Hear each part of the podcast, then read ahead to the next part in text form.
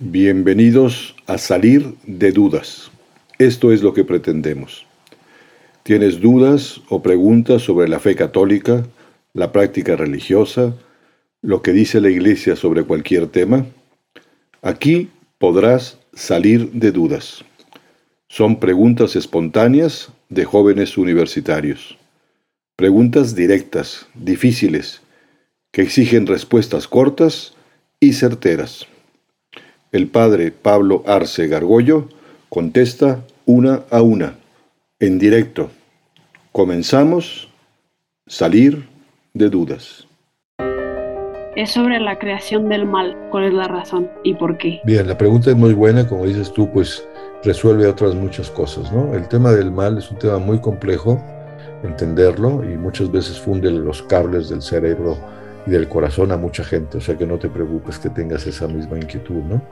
Eh, hay que decir primero que no es que haya un origen del bien y uno del mal, ¿no? Como si hubiera un Dios del bien y un Dios del mal, eso es manicaísmo, ¿no?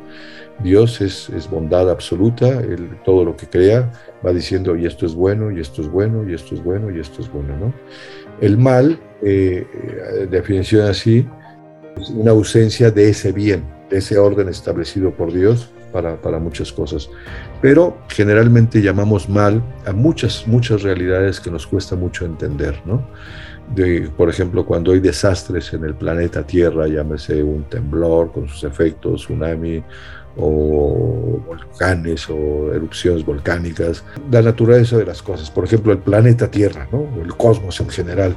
Dios lo diseñó, ¿no? el planeta es muy complejo, ¿no? es decir, el planeta Tierra ya es una maravilla, pero va dando vueltas de rotación a unas velocidades que no, no podemos ni siquiera imaginarnos, a Dios gracias no lo sentimos por la gravedad, y luego de traslación a unas velocidades inmensas, y está lleno de, de agua, de montañas, de magma, ¿no? y a veces está diseñado para que tiemble, para que las placas teutónicas se arreglen, para muchísimas cosas, ¿no? ¿Eh? Entonces, pues así fue diseñado, ¿no? El ser humano es un ser compuesto y, y, y esos, los seres compuestos tienden a la descomposición o tienden a la vejez, ¿no? Y por tanto, pues tienen enfermedades, y así fuimos diseñados, ¿no? Por el tema, ¿no? Luego cuando aparece efectivamente enfermedades, no digamos cuando la enfermedad la padece una persona que dice, ¿por qué esta persona tan buena resulta que tiene esta, esta enfermedad, un niño recién nacido con un cáncer, que además sufre mucho el niño y además hace que la familia también tenga pues días o semanas o meses tremendos y además con eso pierden pues este dinero y la economía, etcétera, etcétera, ¿no? Eh, así es el ser humano, ¿no? Se enferma. Ahora, no toda enfermedad, pues es que Dios diga, a este le voy a mandar un cáncer, a este le voy a mandar un Parkinson, a este le voy a mandar Alzheimer, a este le voy a hacer que se, que, que se coma COVID y se enferme y se muera, ¿no? ¿No? Son causas de, ser, del ser humano. Muchas enfermedades tienen que ver, son causales producidas por el ser humano, ¿no? Porque pues eh, no, supo cuidarse o porque ciertos alimentos generaron tales o cuales cosas. Se puede estudiar la causalidad de muchas enfermedades y es lo que hacen los investigadores médicos. Y a Dios gracias, pues digo, pensemos en la misma vacuna ahora con el COVID. Ha sido maravilloso la velocidad con la que se, pues, se logró descubrir y la velocidad con que se ha podido vacunar a mucha gente quizá todavía hay, hay, que pensar en muchos países paupérrimos en que no les ha llegado y no tienen esos remedios, ¿no? Pero bueno, eh, por eso los funde los cables, ¿no? ¿Eh?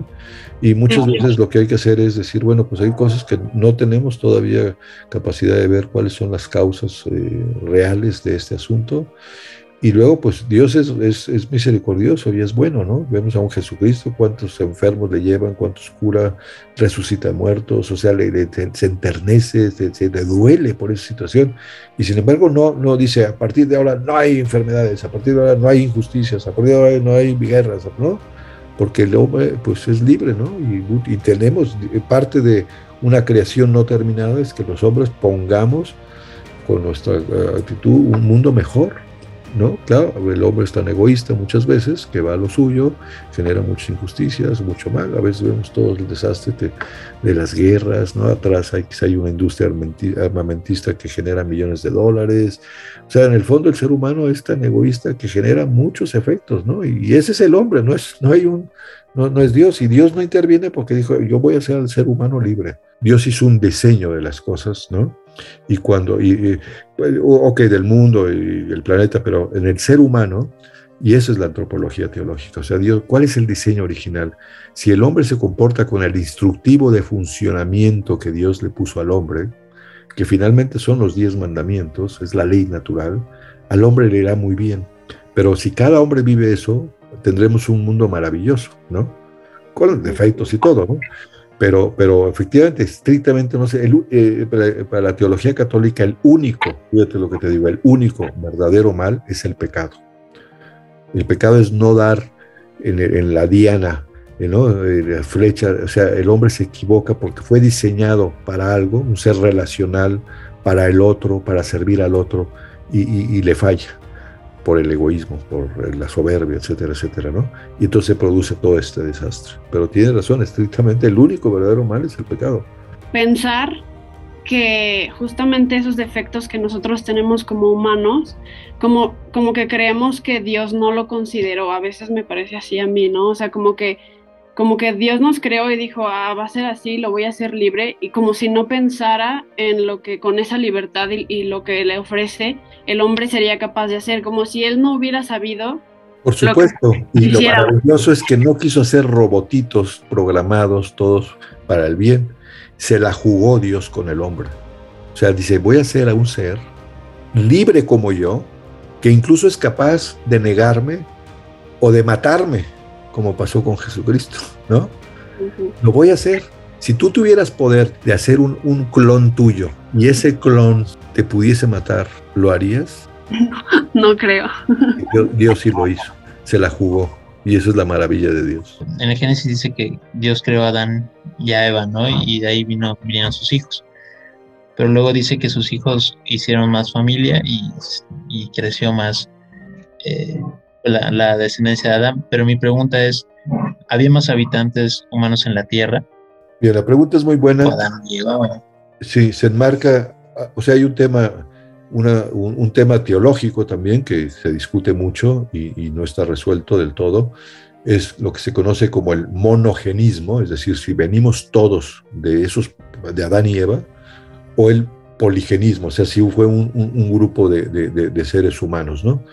La postura de la Iglesia Católica es que venimos de una sola pareja humana, monogenismo, ¿no? Hoy por hoy los científicos han de intentar decir es absurdo, no es posible, necesitaríamos más o menos unos 150 mil seres humanos del que saliera toda la, todo el, mundo conocido de, seres humanos. Pero incluso esos que sostienen el poligenismo científico serios, pues no, no, no, no tienen una respuesta contundente. Yo de vez en cuando leo papers modernos de, de científicos lo, que hay que decir es que, primero, eh, la Iglesia Católica está abierta a la ciencia, por supuesto, ¿no? O sea, cuando nosotros hablamos del tema del mal o desde Adán y Eva, no es una especie de remedio doméstico que, que hay que desdibujar el mal o, o para cubrir la Biblia. No, o sea, la Biblia no tiene por qué estar en contradicción necesariamente con la ciencia, ¿no? no, la iglesia no trata de, acomodarse para evitar conflictos con interpretaciones científicas ni, ni, ni, hacer vacío a la ciencia, ¿no? Más bien, el conocimiento de la fe está abierto a las ciencias, cuya autonomía respeta y aprecia la contribución de la ciencia para clarificar incluso datos de la fe, ¿no? Lo mismo la actividad científica, pues reconoce su limitación metodológica y admite, admite pues la existencia de realidades como el mismo mal, por ejemplo, que no sabe cómo explicarlo, ¿no? Eso es una, una primera cosa, ¿no? La, segunda es que cuando nosotros hablamos de esos primeros seres humanos, Adán y que tuvieron hijos, pues, pues eh, uno dice, entonces, ¿qué pasó? ¿Hubo relaciones sexuales entre hermanos? Por supuesto que se fue así, hubo relaciones. En aquel momento no era incesto como tal, porque no estaba legislado por Dios como incesto, porque si no, no hubiese podido la multiplicación. Hoy en día los científicos se inclinan, y leí hace poco un, paper interesante de, eh, que sigue a un antiguo, que es la, eh, que le llaman la Eva mitocondrial. Hay un científico que dice que por la mujer por, el ADN se puede rastrear, ¿no? Y que llegan a la conclusión de que existió una primera mujer y que incluso dicen que era negra, ¿no? Que Eva era negra y Adán era blanco y que ahí se, explican muchas cosas. Entonces lo que pasó probablemente es que efectivamente eh, hubo homínidos, no eran hombres del todo, ¿no? Tienen la capacidad de hacer actos inmateriales, fueron desarrollándose, unos fueron haciéndose más erectos, fue creciendo el cerebro, al principio el conducto por el que nacieron los hijos era muy estrecho, la mujer luego fue ensanchando también la pelvis, y, y que Dios aprovechó de eso y a unos seres que ya lograron un desarrollo, les puso el alma. Eso sería Adán y Eva. Eso es mucho más interesante, ¿no? ¿Por qué el cristianismo hace énfasis en lo que vendría siendo el, infierno después de, la vida terrenal, si es que existe algo así como un, castigo, si es que te alejas de la gracia de Dios? O sea, más allá de que, por ejemplo, o de este, otras regiones tal cual solo dicen un, lugar este, de paz para la vida después de, esta? Muy bien, muy buena pregunta. Aquí efectivamente el tema del infierno, a veces, pues algunas personas dicen, ¿cómo es posible, no? Si Dios es amor, Dios quiere, ¿cómo va a condenar, no? Para, para siempre a una persona al infierno. Yo les puedo asegurar que ustedes cuando tengan hijos, por mal, más mal que se porta un hijo, pues nunca lo van a encerrar en un closet oscuro ya no digamos para toda la eternidad, sino ni siquiera cinco horas, por decirlo así. El infierno existe. Existe porque, ¿por sabemos eso? Porque lo, en la Sagrada Escritura está repetidamente dicho y en el Nuevo Jesucristo hace 19 veces hace referencia al infierno, por lo menos están los evangelios 19 veces. Y, pero en realidad no es que eh, Dios condene al infierno, te vas a condenar, te vas para siempre al infierno toda la eternidad, ¿no? Eh, Jesucristo, te acordarás tú, si habrás eh, leído o escuchado algo de los evangelios, muchas veces habla de una fiesta, ¿no? Y, parábolas, ejemplos gráficos, entre otros, pues un rey que hace una fiesta, invita a mucha gente y, ya tiene todo preparado y le dice a la gente que trabaja para él, vayan a los caminos, traigan a la gente y algunos ponen pretextos, no quieren ir, uno porque compró un campo, otro porque se acaba de casar, otro tiene una, una yunta de bueyes y ponen pretextos, vuelve a, decirle a la gente, salgan por favor, vuelvan a invitar. Y finalmente, pues eso es el, el infierno, es alguien que quiere, no quiere aceptar esa invitación a una fiesta, ¿no? Eh, no quiere, o sea, se, continuamente dice yo no, no, no, estoy dispuesto a aceptar a Dios, absolutamente nada, y por tanto, pues eh, en realidad es la persona la que no quiere recibir, digamos, esa gracia de Dios. La iglesia sostiene, también en el sentido es madre, que una persona que está moribunda, pues eh, incluso haciendo un acto de, dolor, de contrición por algunas cosas que se da cuenta que no actuó de acuerdo al plan de Dios, Dios perdona siempre, Dios es rico en misericordia, ¿no? Y siempre da oportunidades. O sea, eh, la misma Sagrada Escritura, Dios quiere que todos los hombres se salven y lleguen al conocimiento de la verdad. Eso es como el querer de Dios, ¿no? Ya el que es como a ti te puede invitar a una fiesta o una boda, no voy, vente hombre, va a estar muy bueno, no voy, no voy, no voy. Es un poco lo que sucede, ¿no? Exactamente qué es el infierno, que es el estado de soledad. Si el hombre es un ser relacional, ¿no? El hombre que se aísla, se queda solo, pues está en un, en un auténtico infierno, ¿no? Y de alguna manera que el que rechaza a Dios y esa maravillosa invitación a gozar de Dios, pues esa es la soledad más absoluta para siempre. De alguna manera se habla de que el infierno es más que un lugar, un estado del alma para la persona. Hay cientos de preguntas más, todas interesantísimas, hechas por personas inquietas y pensantes. ¿Tienes alguna pregunta? ¿Hay algo que nunca has entendido? ¿Las respuestas a tus inquietudes nunca te han convencido?